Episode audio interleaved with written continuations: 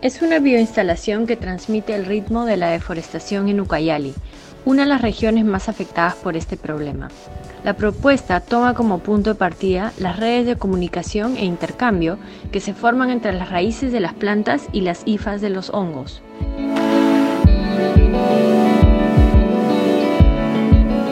Gabriela Flores del Pozo, Lucía Monge y Anin Tapja somos las artistas de Fibra Colectivo, que trabajamos desde hace muchos años en diferentes formas de colaboración. Trabajamos temáticas medioambientales de forma transversal en la que cada una aporta desde su práctica individual. Creemos en la colaboración, la interdisciplinaridad y colectividad como parte de nuestra práctica.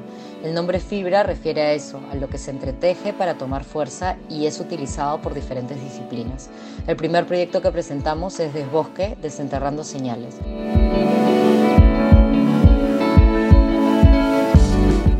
Ucayali es una de las cinco regiones con la mayor cantidad de bosques en el Perú pero también es la región con mayor cantidad de denuncias relacionadas a la tala de bosques.